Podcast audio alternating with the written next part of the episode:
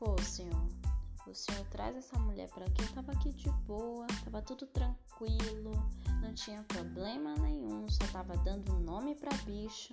De repente, essa mulher vem me convencer de inventar de comer esse tal desse fruto. Resumindo, deu isso. A culpa não é minha, não. A culpa é sua que trouxe ela pra cá.